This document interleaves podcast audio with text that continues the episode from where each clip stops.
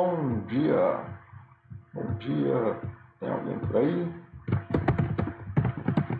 Som.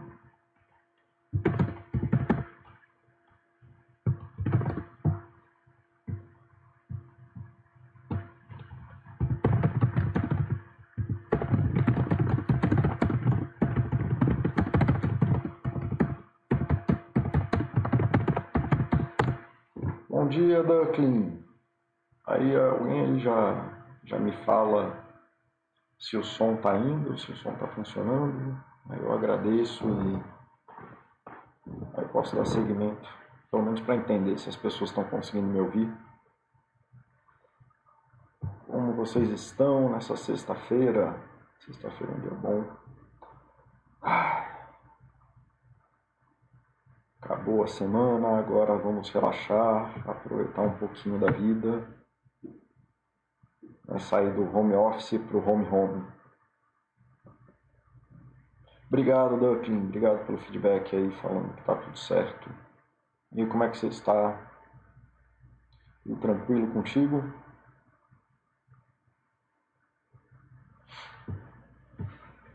É, cara, pessoas, esse chat de hoje é um chat que eu vou tentar costurar é, várias informações que eu dei nos chats passados, então quem, quem não assistiu não tem problema, porque eu vou falar algumas coisas repetidas de novo, mas vai se beneficiar mais aí quem viu pelo menos alguns dos chats anteriores, para não tomar só como verdade absoluta que eu estou dizendo. O racional das coisas que eu estou dizendo eu apresentei é, mais detalhadamente nos, nos outros chats e aí deu, vai ter um pouco mais de âncora. Então não é, se você não viu antes, tudo bem, é só voltar lá e ver mais ou menos. Eu vou falar mais ou menos qual é a referência do chat que eu estou comentando. E se tiver um tema mais ou menos interessante, só procurar lá na lista dos, da, dos vídeos que eu já fiz. E esse chat aqui é um chat a pedido do Oshi. A gente teve algum, algum, alguma conversa nos posts lá do fórum e ele pediu para eu tentar apresentar como que eu entendo essa ansiedade, essa ânsia que a gente tem, é uma presente, uma insatisfação com a vida, é, por que, que as pessoas têm dificuldades de aceitação, é, coisas nesse sentido. Eu até tinha falado para ele que é um chat muito difícil de fazer porque eu, são temas delicados, né? Esse é um dos temas delicados da vida, porque a pessoa tem que olhar muito para si. Mas eu acho que eu já construí aí nos outros chats um, um geral de conhecimento que ajuda a pessoa a não ficar perdida no que eu vou apresentar hoje. Assim. Então, se ela tiver alguma dúvida, se não entendeu bem alguma coisa, já tem um, sei lá, é como se fosse o capítulo anterior do livro que você pode voltar e poder interpretar, tentar entender melhor o que eu estou dizendo ao invés de só ficar confuso ou ficar sem entender por que, que eu estou afirmando alguma coisa ou outra aqui. E eu fico muito feliz, na verdade, de poder dar esse chat, porque é um tema que eu gosto muito, é um tema que eu gosto muito de vincular a psicologia à saúde, de forma geral e ampla, e de poder vincular a coisa à saúde e trabalhar com saúde, né? Eu não gosto muito de trabalhar numa perspectiva de adoecimento, de que a gente tem que remover o adoecimento da pessoa. Eu, especialmente a psicologia, ela é muito voltada para saúde, para o desenvolvimento de saúde e numa premissa de que quanto mais saúde a gente tem, menos vulnerável a gente está ao adoecimento. Tá? É, bom dia, monstro, bom revê-lo aqui. Pangolim, é, bom, né? acho que nunca tinha te visto aqui, cara, seja bem-vindo. E uma outra coisa, além do, do pedido do Oshi, é um tipo de tópico que vem aparecendo muito é, no, na Baster.com sobre dificuldades das pessoas em lidarem com situações cotidianas. Né? Aí precisa do advogado para situações cotidianas. Mas não é só sobre lidar com as situações cotidianas, é sobre como que elas vivem emocionalmente essas situações e, e como e por que que às vezes a gente tem algumas algumas manias, hábitos que são prejudiciais para a gente. E é importante a gente trabalhar isso, é importante a gente conseguir olhar isso identificar isso e entender a diferença de quando que a gente faz algum tipo de movimento que é bom para a gente em algum lugar, mas quando que ele é perigoso, quando que ele é mau e a gente poder fazer escolhas genuínas. É, como é o caso da, do, do, cara da bala Juquinha, né? que a priori é um movimento ali, é um hábito que serviria para ele ter mais dinheiro, poder fazer decisões melhores, poder fazer aportes melhores, ter mais dinheiro para viver com a família, mas aí ele fica tão fissurado na bala Juquinha que a coisa desanda, né? E o cara fica paranoico ali com 30 centavos, 40 centavos e não consegue viver uma vida é, razoável. E esse é um dos exemplos ali das coisas que o Osho estava perguntando, ou pelo menos do que eu entendi do que ele estava perguntando, e que eu pretendo trazer para vocês aí hoje. Tá? Bom dia, capoeirista. Bolostrofe, obrigado por rever. Jonita, obrigado, cara. Eu gosto muito do pessoal que vem sempre, assim, eu me sinto muito feliz de... Porque eu assumo que se a pessoa está vindo sempre é porque o que eu estou falando deve ser interessante ou deve estar tá apoiando ela. Então, eu fico muito feliz quando eu vejo que vocês estão, estão vindo aqui repetidamente, tá? Obrigado mesmo pela atenção, obrigado pelo feedback que vocês estão me dando.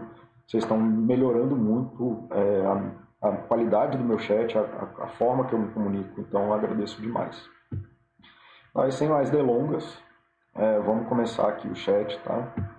E então é isso. O que, que a gente. Eu quero falar sobre o sofrimento, né? Eu coloquei esse nome, a ansiedade que nos assombra todos os dias, mas é sobre o sofrimento que nos assombra todos os dias, né? Sobre a nossa capacidade de lidar com o sofrimento, sobre essa coisa de que existe alguma quantidade de sofrimento que a gente é, vive cotidianamente, às vezes esse sofrimento não é suficiente para você ter que buscar terapia, buscar ajuda.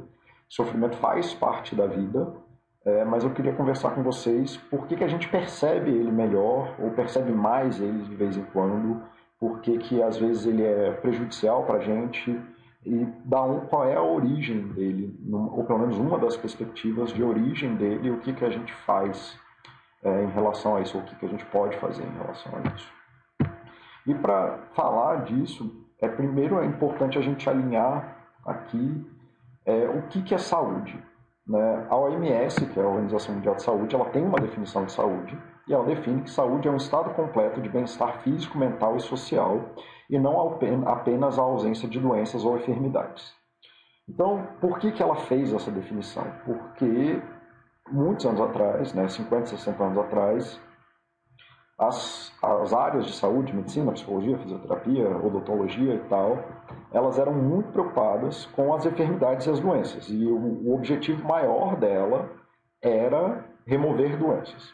Esse paradigma mudou e mudou para um paradigma de que é, a gente pode melhorar a qualidade de vida, a gente pode almejar, mesmo que seja impossível, esse estado completo de bem-estar físico, mental e social ou que pelo menos a gente, como uma disciplina organizada em saúde, a gente deveria almejar isso mesmo que impossível. É, então a gente não deveria só dar foco naquilo que é doente, mas prestar atenção em como que a gente potencializa a vida. Tá? E essa é a perspectiva que a gente tem hoje para trabalhar nas disciplinas de saúde. Eu acho importante vocês saberem isso, mas eu vou trazer uma outra perspectiva, que é uma perspectiva muito mais perto do que, que acontece no consultório de psicologia, ou uma perspectiva que é muito mais prática para vocês entenderem a, como que vocês lidam com o sofrimento. É, que o adoecimento ele é decorrente da ausência de hábitos saudáveis né, no nosso físico, no nosso mental e no nosso social. Que isso vai para uma coisa que eu já comentei em outros chefs, outros chefs, que é a perspectiva biopsicossocial, de que existem pelo menos esses três fluxos na vida do ser humano, e que a gente, e só para constar, a gente separa eles por uma necessidade de objeto de estudo. Não é que existe uma parte de você que é bio, uma parte de você que é psico, uma parte de você que é social. As três coisas acontecem o tempo inteiro, ao mesmo tempo, dentro de você. E aí a gente, para motivos de análises, para motivos de é, buscar intervenções e tudo mais, a gente separa essas coisas e estuda elas juntos mas, por exemplo, uma perna quebrada afeta seu biopsico e o seu social ao mesmo tempo. Não é porque a perna quebrada é claramente do bio que isso não tem nenhuma influência no seu biopsicossocial. Né? Todos os eventos que o seu corpo é um corpo total. Você não consegue separar isso, essa coisa cartesiana da mente é, e do da pessoa não existe, né? da mente da alma, da pessoa e da alma. Essa coisa cartesiana já é uma perspectiva que caiu há alguns anos atrás e hoje em dia a gente trabalha com essa perspectiva é, holística e essa palavra nesse contexto está certo, não é coisa de coach, é uma perspectiva total em que a gente usa esses recortes para poder entender qual é a melhor intervenção. Mas uma pessoa que está com uma perna quebrada vai ter mais estresse psicológico e vai ter dificuldades sociais. Uma pessoa que é cadeirante, ela tem uma condição física de, sei lá, da coluna quebrada. Mas isso tem, tem relações psicológicas dentro dela que estão acontecendo e tem relações sociais que estão acontecendo dentro desse fenômeno. Tá? E tudo isso acontece ao mesmo tempo. E aí você tem intervenções que são mais ou menos importantes, que podem ser selecionadas a partir de um diagnóstico, a partir de uma é, avaliação técnica, ou a partir de vocês é, né, fazendo avaliações empíricas da sua vida. Mas é importante vocês entenderem essa parte. Um, de que a gente é uma, uma coisa biopsicossocial, que acontece tudo ao mesmo tempo na gente, não tem uma prevalência maior de um bio, de um psico ou de um social. Essas três coisas acontecem, são forças que te puxam todo o tempo para algum lugar, mas elas estão acontecendo concomitantemente e que vale a pena de vez em quando, não é a única perspectiva, que nem eu estou apresentando, a própria OMS tem uma outra definição que é tão boa ou tão verdadeira quanto essa. O adoecimento, muitas vezes, ele é decorrente da ausência dos hábitos saudáveis. Ah, mas aí você está falando que é só a pessoa ter hábitos saudáveis e ela vai virar o super-homem. Não, não estou falando isso. O que eu estou falando é que um diabético, por exemplo, que uma pessoa que tem diabetes e por isso ela tem uma série de riscos na vida dela, é, ela pode desenvolver o máximo de saúde dela se ela buscar hábitos saudáveis. E que o adoecimento dela, provavelmente no caso da diabetes, só vai se tornar um risco na ausência desses hábitos. Então, mesmo que a pessoa tenha uma perspectiva ruim de um, de um diagnóstico, de uma condição, ou de um transtorno, é, boa parte dos adoecimentos que vão acontecer em volta dessa condição estão relacionadas a você ter hábitos de saúde ou não ter hábitos de saúde. Em quase toda condição, transtorno, é, situação, existem uma série de hábitos saudáveis que você pode fazer que vão mitigar, diminuir o risco ou te colocar em ausência de adoecimento. Tá? E isso é outra coisa que é muito importante na perspectiva de saúde, que é o que a gente chama de fatores de risco e de fatores protetivos, que é uma outra revolução que teve no pensamento de saúde, que não é assim, ah, não, você faz as coisas e aí você vai ter saúde. Saúde é um estado inatingível. O que a gente faz muito é entender a, a, o tipo de situação que numa relevância estatística tal lá, geralmente leva a um caminho, por exemplo, um infarto aos, 30, aos 40 anos. Então, que nem eu postei esses dias, que você ter jornada de trabalho acima de 55 horas por semana aumenta a sua chance de ter infarto ou ter AVC. Então, sabendo disso, a gente sabe que trabalhar mais do que 55 horas é um fator de risco. E a gente sabe que praticar esporte é um fator de proteção social, de, um, de uma proteção. Então, se você faz um balanço diminuindo os fatores de risco, e aumentando os fatores protetivos, você tem muito mais chance de lidar com as situações quando o risco acontece. Você tem muito mais estabilidade biopsicossocial para lidar com as situações de risco. E essa é a importância de você compreender isso.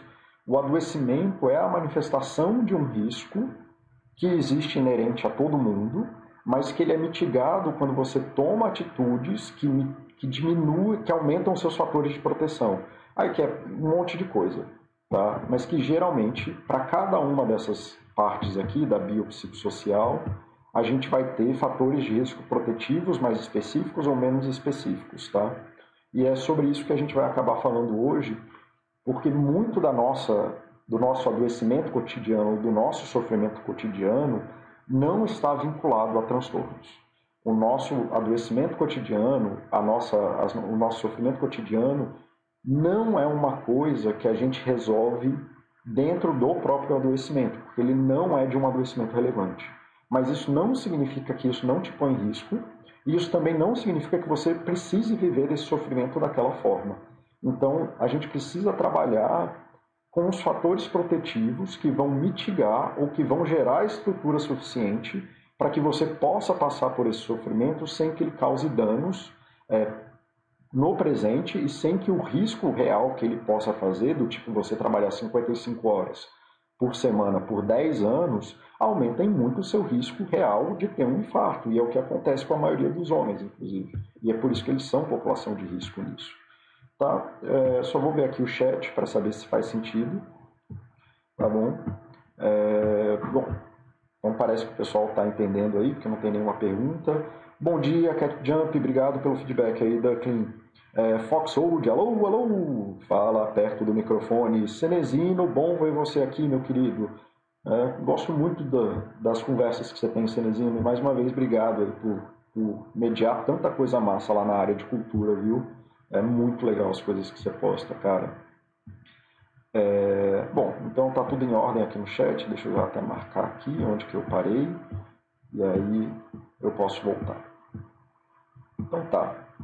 Então, Paulo, mas aí o que, que isso que você está falando de fatores protetivos e fatores de risco tem a ver com a ansiedade no dia a dia, né? E a ver com os nossos sofrimentos do dia a dia. E que nem eu falei, acho que foi no chat passado sobre autoconhecimento, é importante, eu comentei que é importante a gente aprender a fazer narrativas da gente e, na verdade, a gente tem que aprender a fazer mais de uma narrativa. Então, por mais que seja todo mundo burro, isso é uma verdade, porque a gente não tem como saber de tudo, é importante a gente dominar minimamente as nossas narrativas, especialmente no que se refere ao nosso biopsicossocial. A gente precisa saber falar do nosso bio, a gente precisa entender como funciona minimamente o nosso bio, a gente precisa entender minimamente como é que funciona o nosso psíquico, como funciona minimamente o nosso social. A gente precisa aprender a falar dessas coisas para não cair naquele campo abstrato que eu comentei, que isso aqui, essa arte abstrata, ela tá, vai servir aqui de metáfora para eu falar disso. Isso, essa arte é o mundo para a gente. A gente não sabe o que a gente está vendo no mundo quando a gente nasce. A gente não sabe olhar para as coisas. Aí, não, Paulo, mas tem os instintos e barará, arará. Sim, os instintos fazem parte do nosso bio. Você tem razão, eles já vêm com a gente quando a gente nasce. Paulo, eu não precisei aprender a ter cinco dedos na mão. Sim, você tem razão. Mas quando você nasce e é um bebê, você nem sabe que você tem mão, você não sabe nem coordenar a sua mão, você nem sabe usar a sua mão, é só um negócio que fica balançando. Então, assim, você não nasce com uma concepção e com a capacidade de escrever e perceber que você tem uma mão. Tanto que o bebê fica lá balançando, e é massa porque eu não estou com a câmera aqui falando com vocês, mas eu estou balançando a mão na frente da câmera que está desligada. O que é uma maravilha, né? Eu me sinto um idiota fazendo isso. Mas tudo bem, seguimos. O bebê não tem uma concepção de, de que a mão é dele, ele não tem uma concepção de para que serve uma mão, ele não sabe usar uma mão. Né? Tanto que você tem que ficar prendendo a mão dele para ele não se arranhar, né? tem que botar as luvinhas lá para ele não se arranhar. Então, a, mas a gente não é bebê, então a gente tem que aprender a falar sobre o nosso bio, o que é o nosso bio, como que o nosso bio funciona, porque senão a gente entra na loucura. E aí um exemplo de onde vem a ansiedade de todo dia. É na galera louca da dieta, é a galera louca da maromba, é a galera louca do do, da produtividade que ignora o sono. Então, como a gente não entende ou não tem narrativas que sejam minimamente decentes sobre como que funciona a nossa biologia, a gente não sabe como funciona, a maioria das pessoas de fato não sabe, elas compram ideias de é, dietas malucas, de que não pode fazer isso, de que não pode fazer aquilo, então para de comer tudo, vou, fazer, vou passar cinco dias sem comer, que a gente sabe que é completamente improdutivo para os objetivos de uma dieta. É, a pessoa, então, ela não percebe, não tem a concepção de como que o, o biológico dela funciona e acaba gerando armadilhas. Aí a pessoa faz jejum intermitente, começa a sentir raiva, começa a sentir ansiedade e não sabe por quê. E ela não tem uma percepção de que ela está tendo raiva e ansiedade porque ela está com fome, de que ela está passando por uma coisa que é extremamente desgastante para o corpo, que é uma coisa extremamente danosa para o corpo. Eu não estou falando mal de jejum intermitente. Eu estou falando da pessoa não ter uma noção do que, que ela está fazendo quando ela se põe naquelas condições. É, de que se você passar 12 horas sem comer, seu corpo começa a entrar em parafuso. Você começa a sentir dor, que você não sabe por quê. Você começa a suar sem saber por quê. Você tem variação de temperatura se você não sabe o que você está fazendo, sem saber por quê. Então, alimentação, você compreender a alimentação, o que é bom. Ah, mas aí não pode passar duas horas sem comer. Cara, enfim, a Luciana fala disso melhor, ela tem já posts sobre isso. Então, assim, o jejum intermitente é uma intervenção que tem utilidade para diversas coisas, mas do que eu entendi da Luciana falou, que ela falou, e se eu entendi certo, é, de forma nenhuma você vai acabar fazendo uma dieta de jejum intermitente é, para todo sempre, por motivos, sem motivos e e tentando emagrecer. Ela vai ser uma das coisas que você pode usar durante um tempo num processo específico.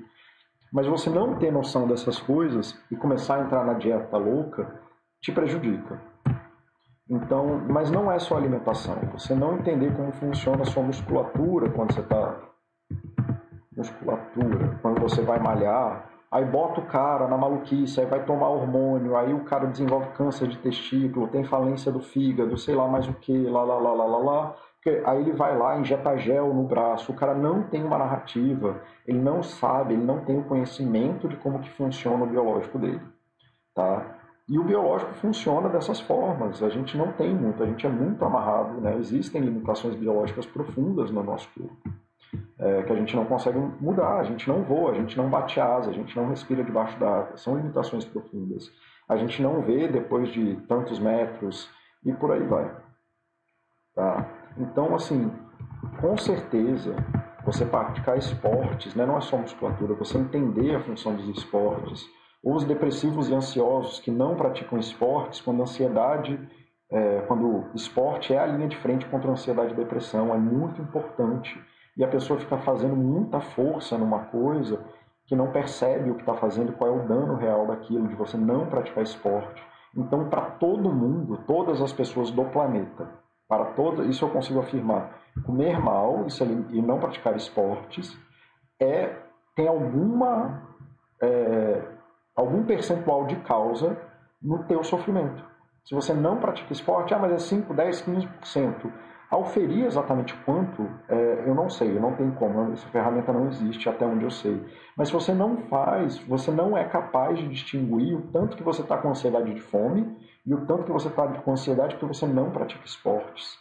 Né? Tem outra coisa do esporte, a pessoa que é sedentária, sedentária mesmo, tem limitações físicas em relação ao quanto ela anda, como ela consegue ficar sentada, ao quanto de ela consegue carregar o filho, é, de aguentar alguns tipos de pancada, de dor, né, para ter estrutura para suportar aquilo. Então ela se põe em risco de de repente ter uma torção porque não tem estrutura para suportar. E aí isso vai gerar um efeito ali que se ela torcer o pé, vai passar uns dias estressada, vai ter. Então assim, essas ansiedades do dia a dia, muitas delas são é, combatidas com esporte. Outra que é inegociável no bio é sono. E essa é uma das mais difíceis de conversar com as pessoas porque as pessoas negligenciam, elas acham que sono é uma perda de tempo, e sono não é uma perda de tempo, é uma coisa extremamente fundamental. E se a pessoa não dorme direito, é, não dormir causa ansiedade, variação de humor, raiva, depressão, é, incapacidade de produção. Isso gera um loop de, fio, de biofeedback né, em relação a, a que você vive. Se você não dorme bem, você não trabalha bem, que te deixa com mais raiva. E se você não sabe lidar com isso, não sabe perceber que você está cansado, e que você precisa ter um dia mais leve para poder dormir melhor no, nesse dia que você já não dormiu, aí a pessoa começa a fazer força, fica mais estressada, fica mais difícil, aí já, não, aí eu vou ter que trabalhar no fim de semana, que gera de novo esse ciclo vicioso que dificulta. Isso aí eu falei muito na pirâmide de Maslow, quando eu estava falando da autorrealização. Uma pessoa que não se alimenta bem, que não tem uma sensação de segurança, não dorme bem, não tem uma vida sexual é, condizente, seja com masturbação, ou seja com seu parceiro, ou seja com gastando tempo com pessoas para ter uma vida sexual e relacional afetiva, é muito importante você ter essas coisas.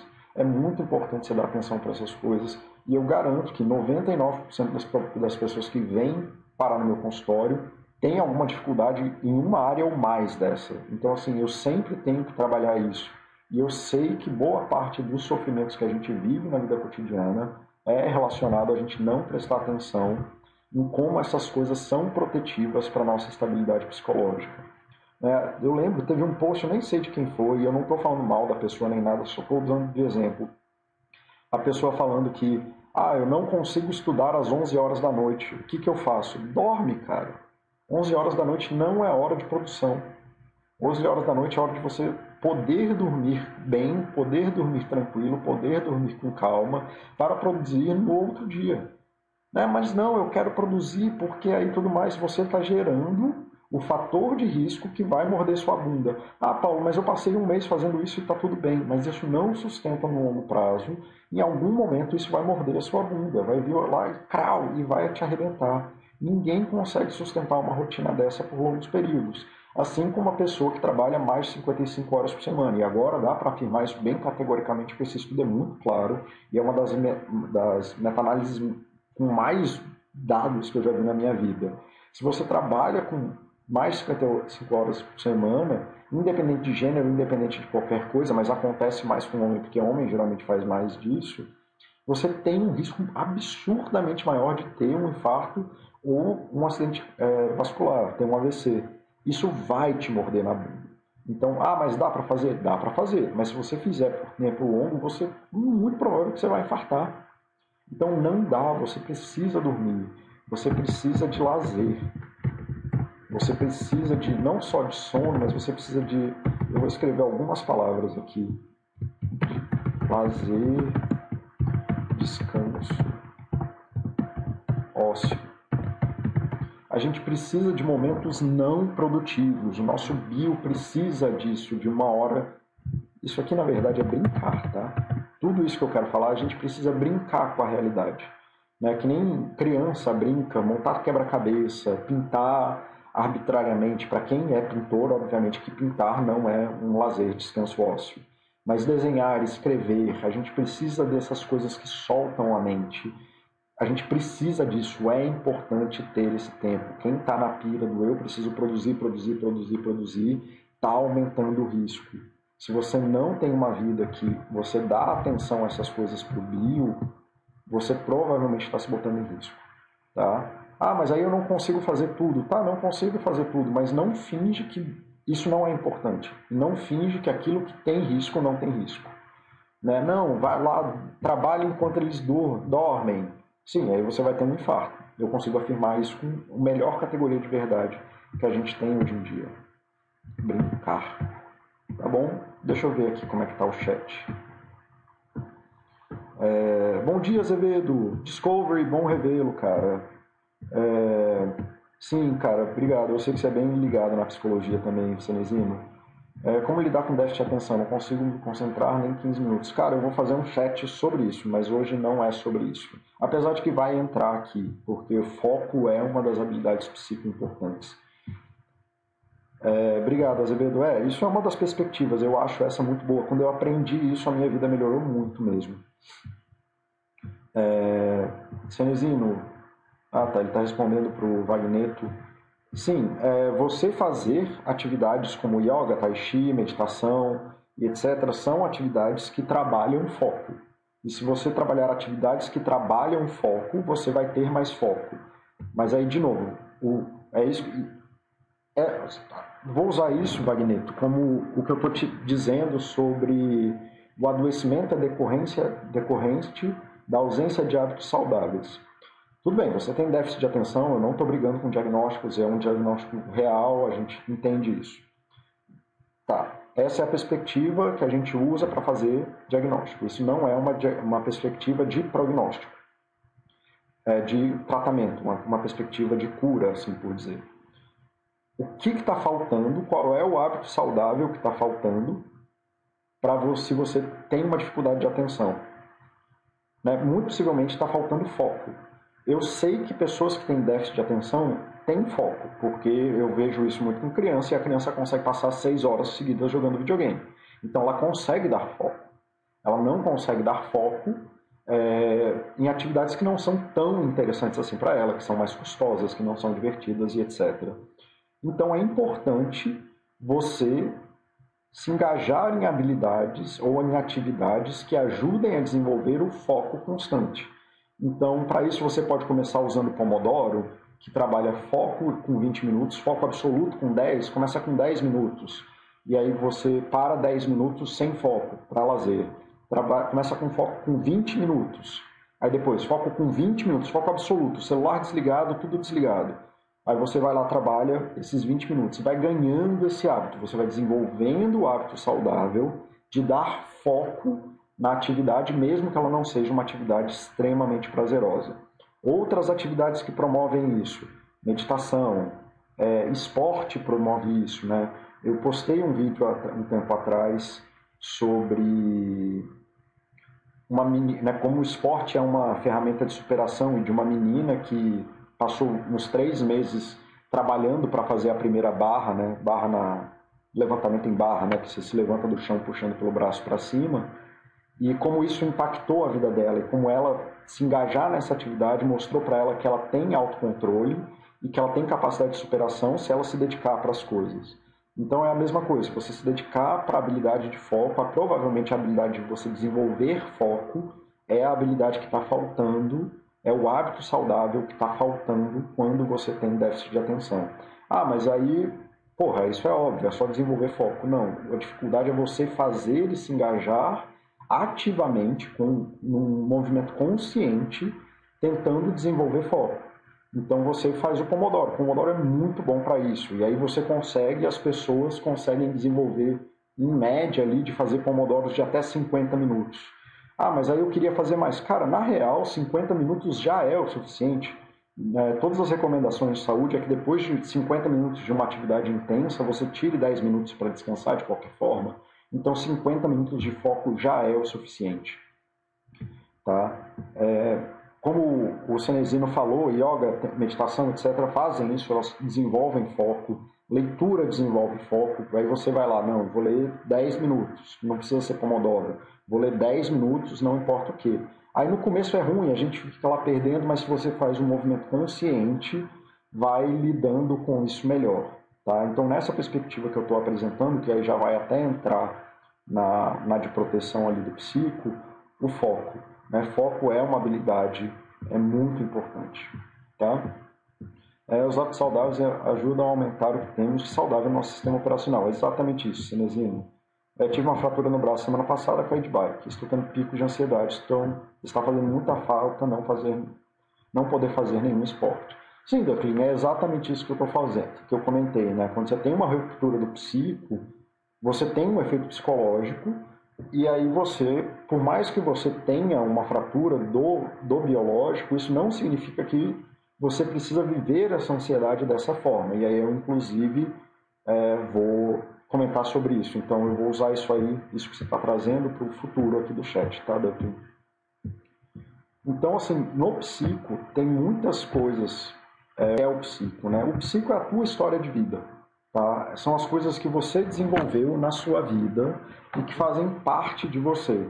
Então, você desenvolver. Então, o que é protetivo? Você desenvolver habilidades, habilidades você desenvolver habilidades sociais,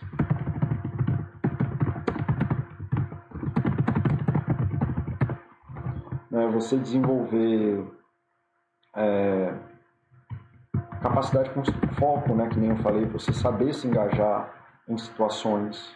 Aqui são habilidades é, físico-motoras, né, habilidades profissionais, habilidade de execução, assim, de conseguir fazer coisas que seja origami, trocar lâmpada, tanto faz, mas você fazer coisas no mundo é importante, tá? Inclusive, a gente sabe isso já tem muito tempo, que pessoas que trabalham, que estão distantes do produto fim do trabalho, que nem aquela coisa do Chaplin, né, de ficar é, do, fazendo o mesmo movimento eternamente, quando a pessoa tem uma... mas ele está apertando aqueles parafusos sem saber porquê, aquilo é um fator de risco e a gente mitiga aquele fator de risco aproximando o trabalho que a pessoa executa habilidades que movimentem um. Né? Quando você aproxima esse negócio de ficar apertando parafuso do carro que é construído,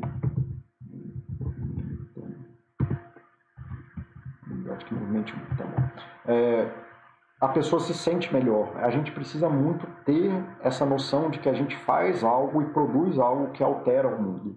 Tá? Então, habilidades foco, habilidades sociais de comunicação, foco, é, hábitos saudáveis de forma geral. Então, assim, você ter autoconhecimento.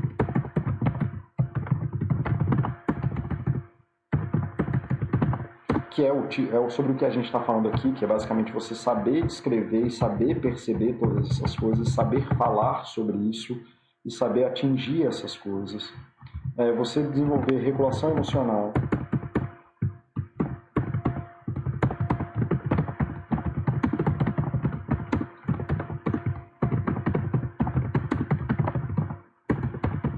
Então, assim, muito do que. E essa coisa de regulação emocional e percepção emocional é muito legal. Tem uma autora que eu gosto muito, que é a Lisa, a Lisa Barrett, que ela fala do marido dela, né? Que ela, ela é uma doutora em emoções, pós-doutora em emoções, sei lá, pós-doutorado não é um título, né? Mas ela já fez pós-doutorado em, em emoções.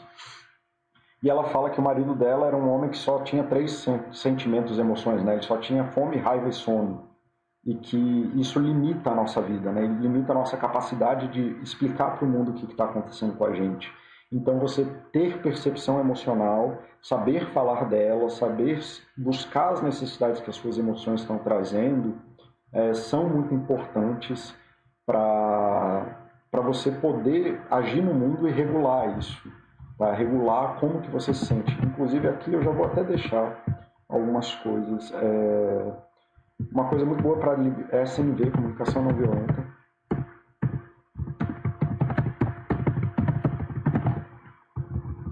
Aqui, em regulação emocional, percepção emocional, o diário de humor da Baster é muito bom. E eu falei dele no, no último chat sobre autoconhecimento. Autoconhecimento é muito bom também, o diário de humor também ajuda. É, em foco, Pomodoro, é, yoga.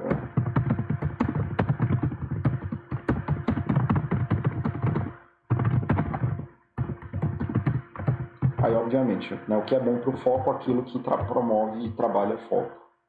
E aqui é fazer cursos, tá? De forma geral. Cursos de coisas, você aprender a se movimentar no mundo de forma geral. Tá? Eu vou abrir outro slide aqui porque esse aqui acabou ficando curto. Aí eu vou fazer outro slide para o social, só para o social.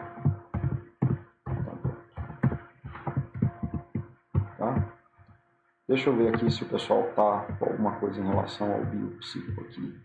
Boa tarde, vejo pelo YouTube e hoje consegui entrar no site para participar. Tenho muita dificuldade em focar também, isso gera ansiedade demais. Sim, e é isso que eu estou te falando. É isso que eu estou tentando trazer. Mas você não é que você tenha ansiedade e por isso você não consegue focar. Provavelmente que você tem é falta da habilidade de foco.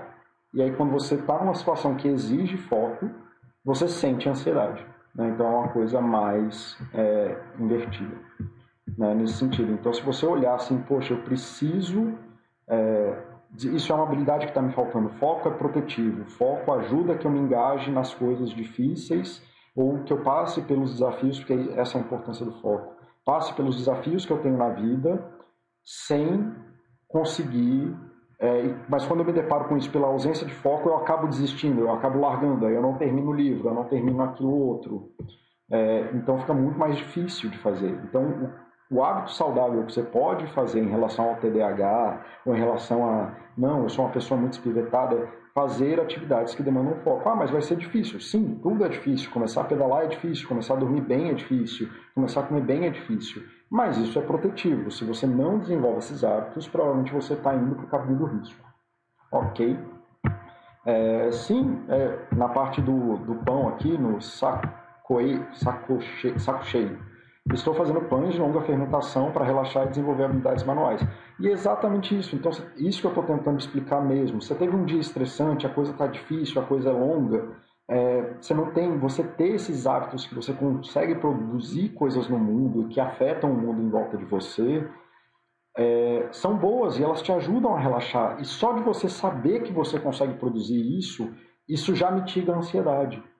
Então, assim, se você sabe que sabe fazer as coisas, você fala: eu posso passar por esse período de estresse, mas logo mais, logo daqui a pouco eu vou fazer aquela coisa que eu sei fazer. Tá? E desenvolver habilidades manuais. Sim, desenvolver habilidades manuais é importante, saber fazer coisas com a mão, é saber operar no mundo fisicamente, tá? E aí, no caso, esse fisicamente é diferente do saber de falar do mundo. Não é uma coisa de conversar, é saber pegar nas coisas, pisar nas coisas. Pode ser pisar no vinho para fazer vinho, E quando eu falo de habilidades manuais, não é só com a mão, é de você conseguir operar fisicamente no mundo. Regulação emocional é isso mesmo que o cinezino está dizendo. É, percepção, você saber a, a, você sentir a sua emoção, saber perceber, opa, eu estou sentindo uma emoção fora do comum ou que está meio aqui que eu preciso dar atenção. Aí você percebe qual é a sua emoção, você consegue nomear ela, consegue identificar. Opa, eu estou com raiva, eu estou ficando irritado, eu estou ficando frustrado, eu estou de saco cheio, eu estou com sono, eu estou com isso, eu estou aquilo. E existem, Quanto mais, melhor, tá? Quanto mais descrições das suas sensações e emoções você tiver, melhor. Você consegue perceber a que, que ela serve. Então, assim, ah, é porque eu não dormi direito, é porque eu tô com fome, é porque eu tô com medo da minha mulher me trair, eu tô com isso, eu tô com aquilo.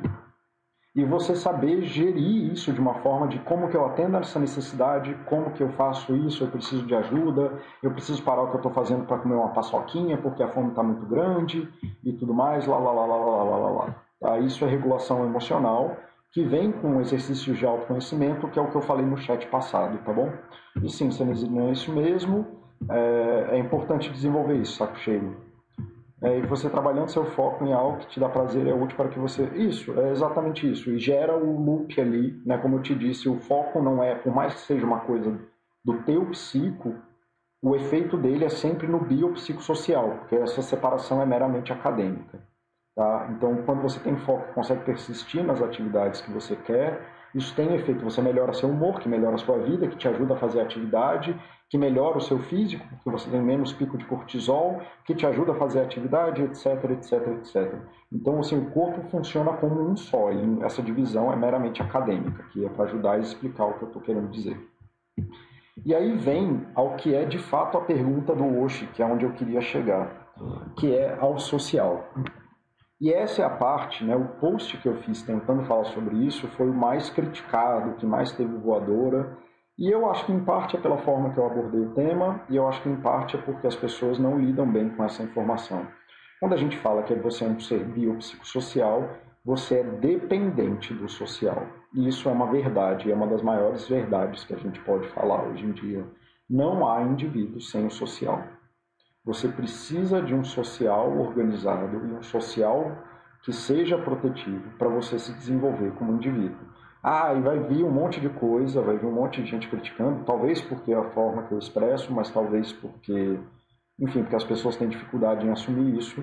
Mas a parte mais curiosa é as pessoas falarem isso no site da Baster.com, né, que é um social protetivo que favorece o desenvolvimento de habilidades biopsicossociais para o mundo dos investimentos, e não só isso, como o Basta já falou várias vezes, que, tá, por ele ele até tirava a área de investimento, porque ele quer que o site vire um site de qualidade de vida, de desenvolvimento pessoal e qualidade de vida.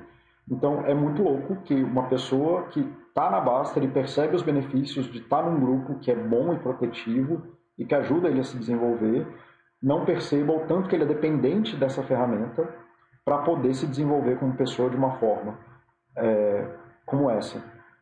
E aí entra numa coisa muito complicada que eu vou tentar explicar de um jeito fácil.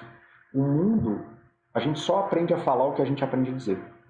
A gente só é capaz de falar português porque alguém ensinou a gente a falar português. A gente não fala outra língua porque ninguém nunca falou outra língua com a gente. É simples assim. Então, quase tudo que você pensa, tudo que você vive, tudo que você é capaz de descrever da sua vida, vem dos outros. Você não desenvolve linguagem por si mesmo, você não aprende a ter consciência por si mesmo, você não aprende a ter, nomear as suas emoções por si mesmo.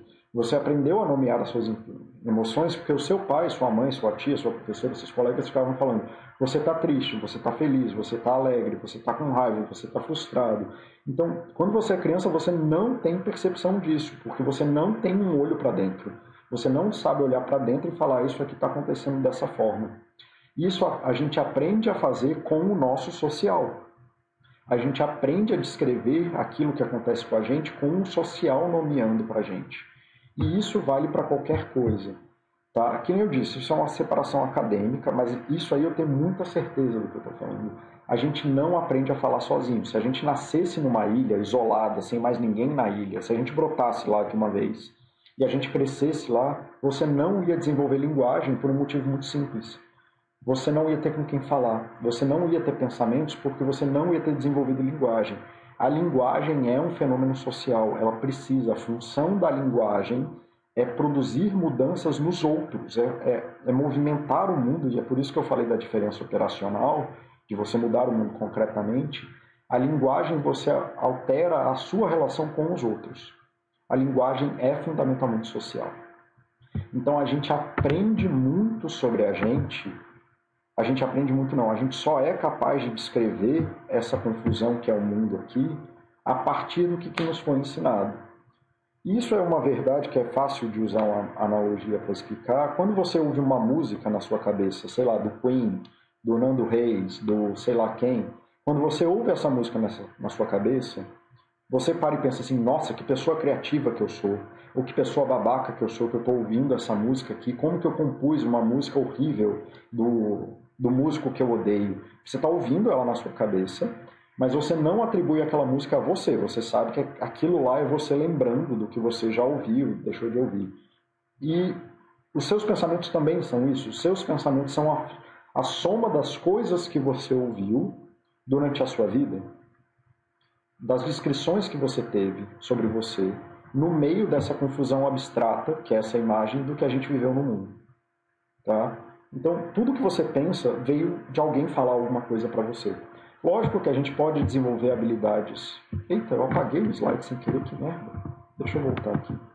Lógico que a gente pode desenvolver habilidades que ajudam a gente a regular o nosso pensamento, a pensar melhor e tudo mais, mas isso não está na linha, isso aí é uma habilidade que a gente faz depois, não é uma coisa que nasce com a gente. A priori, tudo que a gente pensa e tudo que a gente faz depende do social. Então, desenvolver relações de intimidade, de proteção, de afeto, de segurança.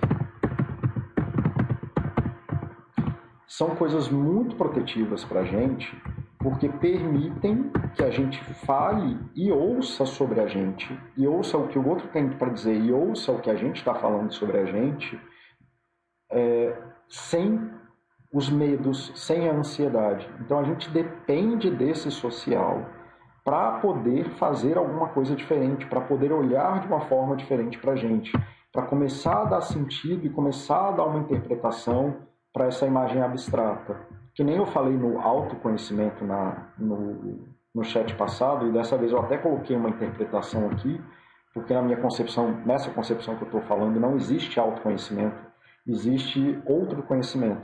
Aí a pessoa fala, ah, Paulo, mas como é que é? Você não desenvolve autoconhecimento no consultório? Não, eu desenvolvo terapeuta conhecimento.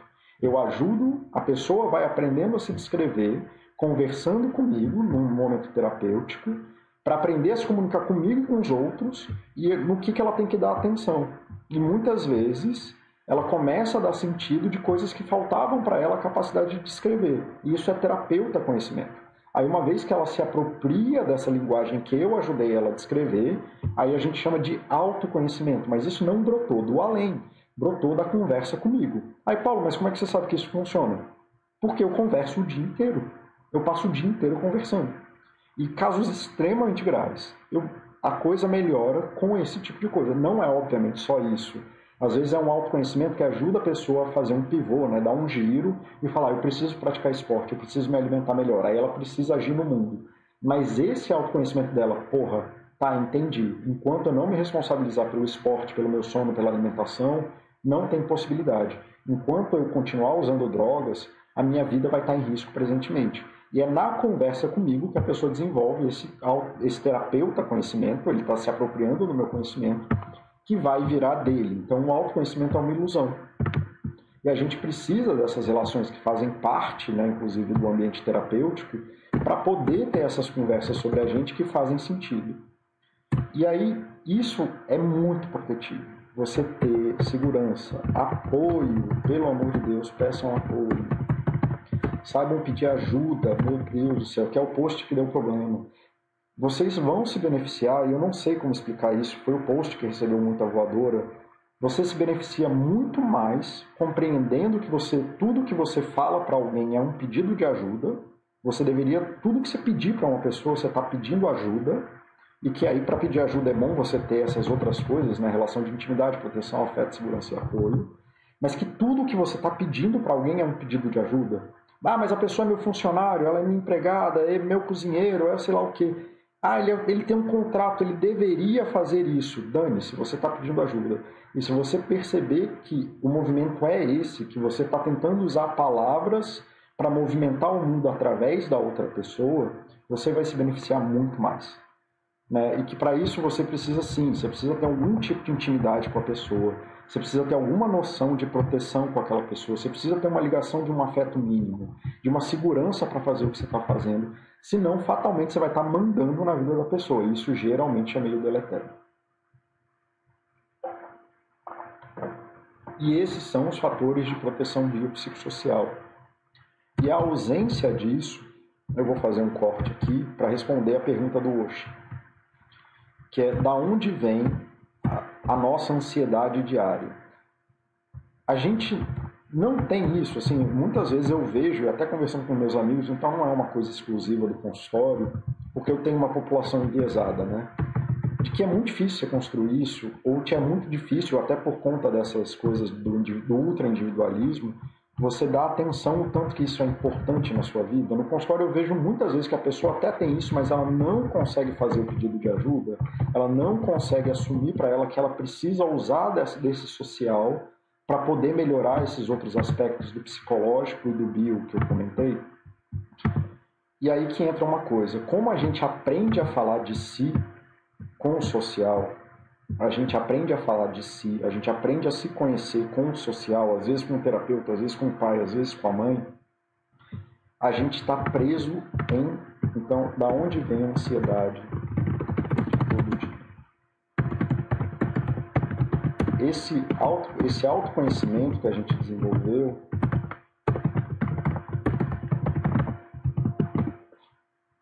que vem natural, assim por dizer, que vem dessas coisas que a gente recebeu do mundo, se tornam narrativas da nossa vida e a gente meio que fica preso a elas, tomando elas como verdade.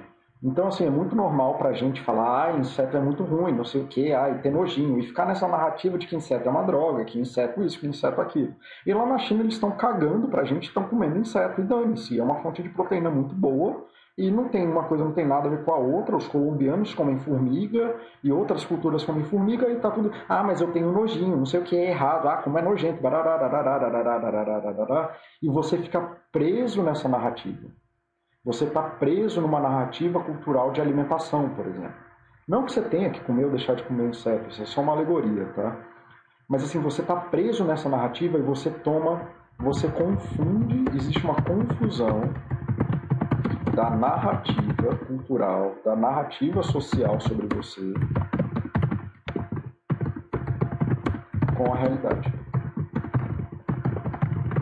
E que nem a coisa da música, o que acontece é você pega essas narrativas e transforma elas em realidade. É como se você estivesse ouvindo a música do Queen falando a música porque está dentro da minha cabeça é minha e essa música é a realidade que está a música está tocando fora de mim e você passa a negar a realidade. E isso diminui a sua capacidade de ação no mundo. E aí eu estou falando da coisa do nojinho do inseto, do nojinho do não sei o quê, mas isso acontece o tempo inteiro. É o drogado, o viciado, ou nem a pessoa que, mas a pessoa que faz uso de álcool e fica insistindo que álcool é saudável. E tudo bem, você pode tomar álcool como você toma, você pode até tomar álcool sem ser que seja tão prejudicial para a sua vida, mas aí você fica nessa coisa de que, ah, que se você não aguenta beber, se você não, não nem aguenta, nem bebe, porque aqui eu aguento e está tudo certo. Essa narrativa social, isso é uma narrativa bem social, bem simples até de ver, ela vai te picar na bunda o dia. Porque no dia que você precisar de, de ajuda, você já repetiu essa narrativa tantas vezes e você já confundiu ela com a realidade tanto que você vai ter uma crise de ansiedade, porque você não vai saber como agir. Você vai ter mentido tanto para você de uma coisa óbvia e real que na coisa do inseto, tipo, eu não vejo lá muitas situações em que você de fato vai precisar comer um inseto, mas se você precisasse, você já repetiu isso na sua vida tantas e tantas e tantas vezes, sem pelo menos parar para pensar e assumir que não, isso é uma dificuldade minha. Né? Aí eu vou parar para pensar o que, que eu quero fazer em relação a isso, se eu vou comer ou não, se eu vou me dar o trabalho ou não de comer inseto. Mas quando a gente está falando de álcool, droga, não, porque droga é, é legal, dá para usar maconha em níveis saudáveis. Bicho, não dá. Não dá. Não, mas a maconha me ajuda com a ansiedade. É, mas no longo prazo ela aumenta a sua ansiedade. É, então, assim, a gente usa essas narrativas que são sociais, são para a gente se movimentar no nosso social, que estão vinculadas na nossa, nas nossas relações de intimidade, proteção e segurança, e a gente confunde isso com a realidade. Então, você desenvolver narrativas e falar com sociais bons, que sejam terapeutas, que sejam pessoas razoáveis, médicos, ler mais, estudar mais, te ajuda a sair dessas narrativas malucas de que não, então eu vou tomar bomba para crescer porque eu tenho que crescer. Cara, isso é uma narrativa social. Né? Essa necessidade que você tem de crescer é um problema psicológico, provavelmente, porque você está tomando bomba, é, injetando gel no seu corpo. Você tem uma dificuldade psicológica de autoimagem, mas existe uma narrativa social aí que está, não, porque, sei lá, tem que crescer, tem que ficar forte. É, não, exercício só vale se você estiver morrendo.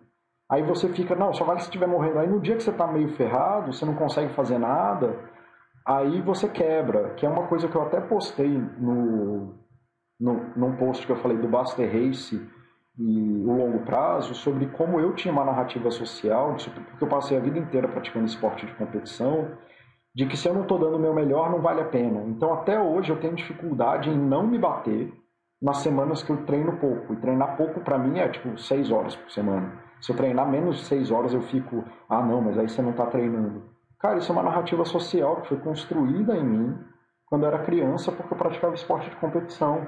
Isso não é a realidade. Na realidade que eu estou agora, daquilo que a gente sabe, se você corre três vezes por semana e levanta peso duas vezes por semana, tipo, então isso dá menos de cinco horas por semana, dá, é cinco dias, 40 minutos. Então, é, vai dar quatro horas por semana, você já está num nível de saúde massa e mais do que isso é ganho marginal, aí é da sua qualidade de vida pessoal. Mas aí eu fico nessa narrativa de que não, tem que dar o máximo, tem que suar, tem que ter dor. E não precisa. A real é essa. E aí as pessoas ficam presas nisso e todas as vezes que elas ficam repetindo isso, né? Nunca, é, nunca fiz amigo bebendo leite. Cara, você não sabe fazer amigo bebendo leite. Eu sei, hoje eu não sabia, eu bebia muito. Hoje em dia eu sei fazer amigo bebendo leite. Né? E você tomar essas narrativas sociais sem perceber que o que você está buscando é isso aqui, está né? Tá buscando um social bom o suficiente para desenvolver um autoconhecimento razoável sobre você, é, vai te prejudicar. E essas narrativas mal feitas atacam o teu bio.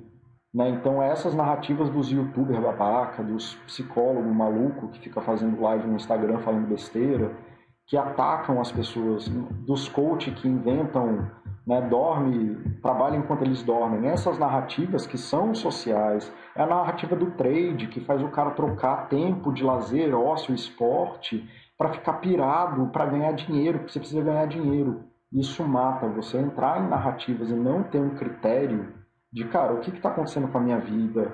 Isso aqui que eu quero, é isso que eu vou trazer é, é muito ruim. E você não perceber o tanto que o social te afeta nisso, de que você acaba, por definição, desenvolvendo relações de intimidade, proteção e afeto, é, que é uma coisa, assim, o Baster é uma pessoa querida por 10 mil pessoas que ele nunca viu na vida. Então a gente desenvolve isso é, do além. Né? A gente pede ajuda pro Baster, assim, e, cara, ninguém nem sabe quem é o cara e se sente apoiado e agradece ele e fala, cara, você mudou a minha vida e nunca nem viu. Então a gente desenvolve esses laços com, com, com um personagem, que o Buster já falou que o Buster é um personagem. Então assim, mas isso não é uma coisa, isso não é errado, isso é real, mas é muito difícil assim, não, porque o Buster faz tudo isso, então ele é meu amigo. Cara, o Buster não é amigo de ninguém, o Buster está fazendo o trabalho dele, tá? Então é muito, tomar muito cuidado se você negar a força que o social tem sobre você, a probabilidade é que você esteja desenvolvendo esse autoconhecimento natural, mas que na verdade, o que você está fazendo de verdade é você estar tá confundindo uma narrativa social com as outras possibilidades de realidade, que é comer inseto, comer verdura crua, comer sei lá o que, comer sei lá o que, de que você talvez não precise fazer trade, talvez o que você precise é gastar mais tempo com a tua família, então, muito cuidado. E aí, eu, eu não sei se estou sendo mais claro do que eu consegui ser no outro post, mas você depende muito do social e se você não prestar atenção nisso, o social te influencia para caminhos que são muito difíceis. E o que é protetivo do social é você reconhecer isso, que você precisa de relações íntimas. Você precisa de pessoas que você se sinta protegido e que sejam capazes de te proteger. Você precisa ser capaz de falar com pessoas que são afetadas por aquilo que você fala. Você precisa se sentir seguro e se sentir apoiado por essas pessoas e com a capacidade de pedir ajuda para elas. Não importa o quão bom psicólogo eu sou, se eu não conseguir fazer isso no meu consultório, é impossível eu ajudar alguém, porque ela nunca vai me pedir ajuda. E se ela não me pedir ajuda, eu nunca vou conseguir ajudar ela.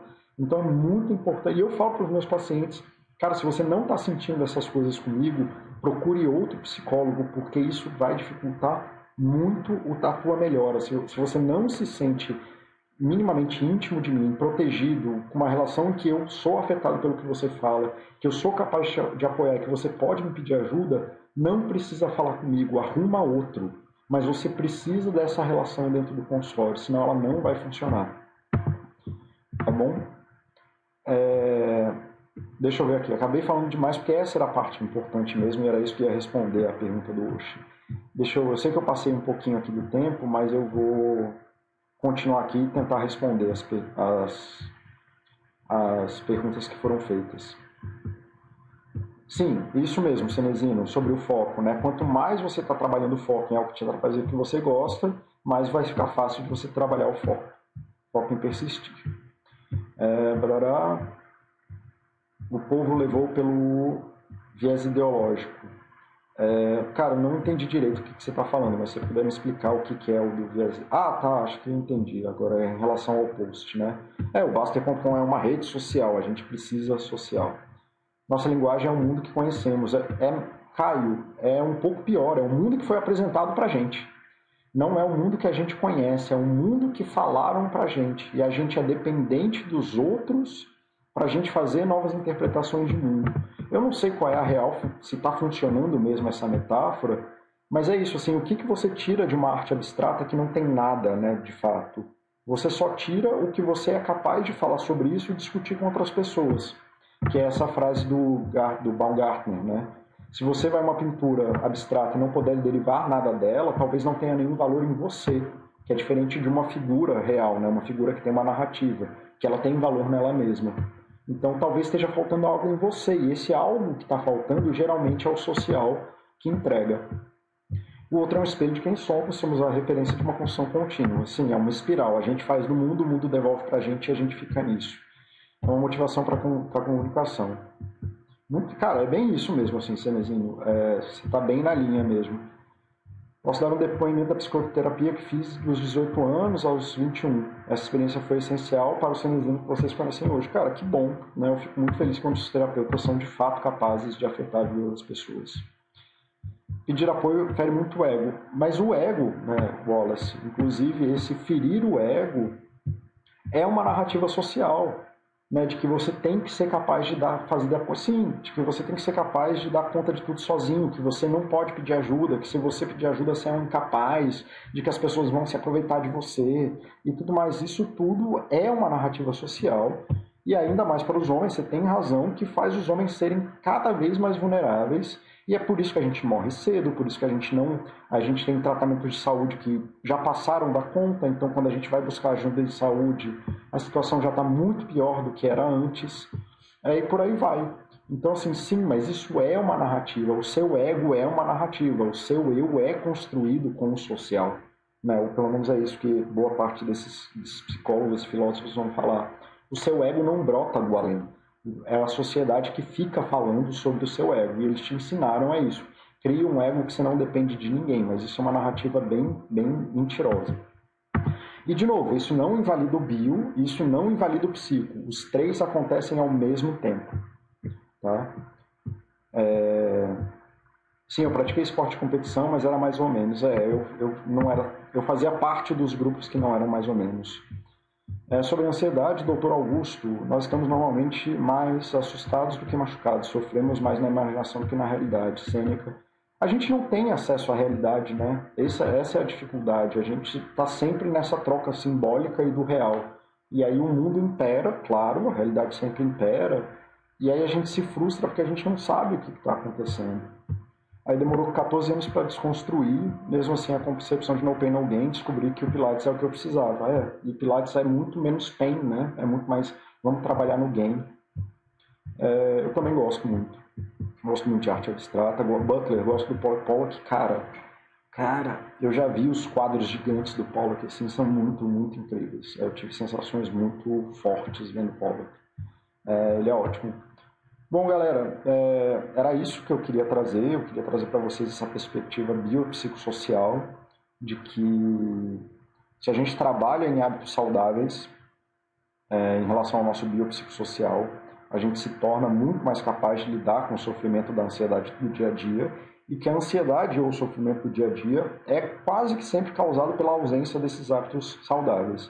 E que os hábitos saudáveis têm que ser é, desenvolvidos nas três esferas. Não adianta você ter um corpo saudável e ser um psicológico saudável. Não adianta ser. Ah, não, a única coisa que eu sei fazer da minha vida é malhar, malhar, malhar, malhar, malhar, malhar. Se malhar vira a única coisa da sua vida, provavelmente você não tem uma vida, você tem uma academia.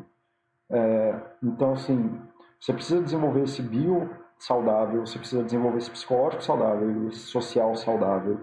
Eu sei muito bem que é difícil você atacar nessas três esferas o tempo inteiro e estar tá com isso como perfeição, mas é importante você ter a noção de que essas buscas são válidas e que independente de onde você está, que nem o Duncan falou que arrebentou o braço, talvez não seja a hora de você se dedicar ao bio, porque o bio está muito fragilizado e é uma hora muito difícil. Talvez seja a hora de você trabalhar a comunicação não violenta, trabalhar autoconhecimento, trabalhar outras coisas de desenvolvimento pessoal, é, desenvolver outras habilidades né, com o braço direito ali, vai desenhar, vai pintar, vai trabalhar seu social, vai trabalhar sua relação com a tua esposa, vai ouvir o que a tua esposa tem para falar de você, tua namorada, tua mãe, teu pai, teu tio, vai fazer novos amigos, vai ficar no Tinder ali um tempo conhecendo novas pessoas. É, você não, por mais que você esteja ansioso por causa do braço, porque você não está praticando esporte, muito provavelmente tem algum outro buraco que você poderia desenvolver agora. É porque o esporte virou uma parte até mais importante do que ele deveria ser. Ele é importante, mas ele não deveria ter esse valor todo. Então, assim, ataquem as três áreas, percebam que as três áreas, e muito importante, essa coisa da narrativa que eu falei por último, é, a, é das mais importantes, assim, pelo menos no que eu vejo do, do sofrimento cotidiano Quanto menos noção a gente tem de que a gente vive narrativas e que a gente, na verdade, não precisa acreditar nessas coisas, que a gente pode emagrecer se quiser, ou pode engordar e tá tudo bem. Não engordar até ficar obeso, porque isso vai te botar em risco. Mas que você pode engordar um pouco e tá tudo bem. Que você pode perder um pouco de massa e tá tudo bem. Que você pode estudar mais ou menos e tá tudo bem. Que inteligência não é tão importante assim. Ah, porque eu sou inteligente. Você ser o foquinho de neve especial também não é tão importante assim. Né? Que e você desenvolver esse social que valoriza as coisas em você, te ajuda a fazer as coisas, é das coisas que eu mais vejo faltando hoje em dia. E é a razão, maior razão de sofrimento contínuo que eu vejo nos meus pacientes. Tá? Galera, mais uma vez, obrigado por gastarem seu tempo aqui comigo. Obrigado por estarem aqui numa sexta-feira, é, num horário de trabalho. Eu, cara, eu fico muito lisonjeado que as pessoas parem para para ouvir o que eu tenho para falar. Eu, eu, me sinto satisfeito, eu me sinto pleno em achar que eu estou contribuindo para a vida de vocês. É, de nada, Buckley. É, eu fico muito feliz de você estar aqui. Então, você ajudou muito, colaborou muito, né? Você tem muito conhecimento nessa área também. É, não sei se é de leigo ou de formação, mas seja como for, você faz contribuições muito boas. Então, sempre que puder vir, cara, eu agradeço. É... Tá, obrigado aí, professor Paulo. Obrigado aí, Sac